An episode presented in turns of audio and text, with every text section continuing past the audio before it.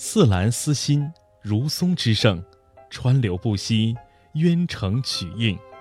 本句写美德影响深远，意思是美德如兰花，馨香四溢；美德如青松，茂盛常绿；美德如大河奔流，万代不息；美德如潭水清清，映照他人。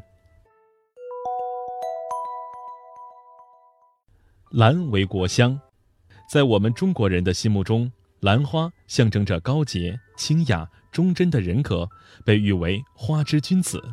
自古以来，有不少文人墨客同兰花结下了不解之缘，其中最有影响的莫过于孔子和屈原。春秋时期，孔子周游列国，可是得不到各国君王的重用。有一次，他从魏国回鲁国。经过一个山谷的时候，看到一片草丛中散布着或黄或白的兰花，就想到：“兰当为王者香，今乃独茂，与众草为伍。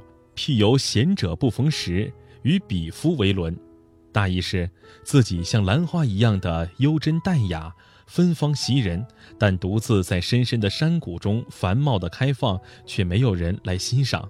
还有一次。孔子和他的弟子被困于陈蔡达七天之久，子路不理解老师一辈子到处奔波，却总是那样穷困不得志。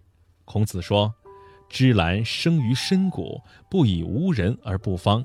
君子修道立德，不为穷困而改节。”这句话的大意是：兰花生长在冷清偏远的山谷之中，却不因缺少他人的观赏而停止开放。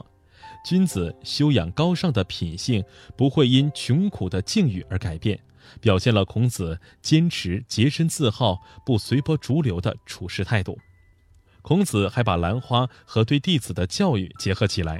他曾经说：“子夏与善人居，如入芝兰之室，久而不闻其香，即与之化矣。”而子路呢，与不善人居，如入鲍鱼之肆。久而不闻其臭，亦与之化矣。用形象的比喻说明环境对人品的影响，从此芝兰之室就成为比喻良好环境的成语。战国时代，楚国伟大的诗人屈原更是酷爱兰花。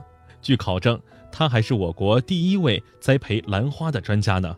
秋兰惜青青，绿叶惜紫荆。在他的传世名篇《离骚》中，曾十次提及兰花。九歌十一篇中，竟有七篇说兰花，真是一种浓得化不开的兰花情节呀！我们要崇尚美好的事物，培养良好的品德，做一个高尚的人。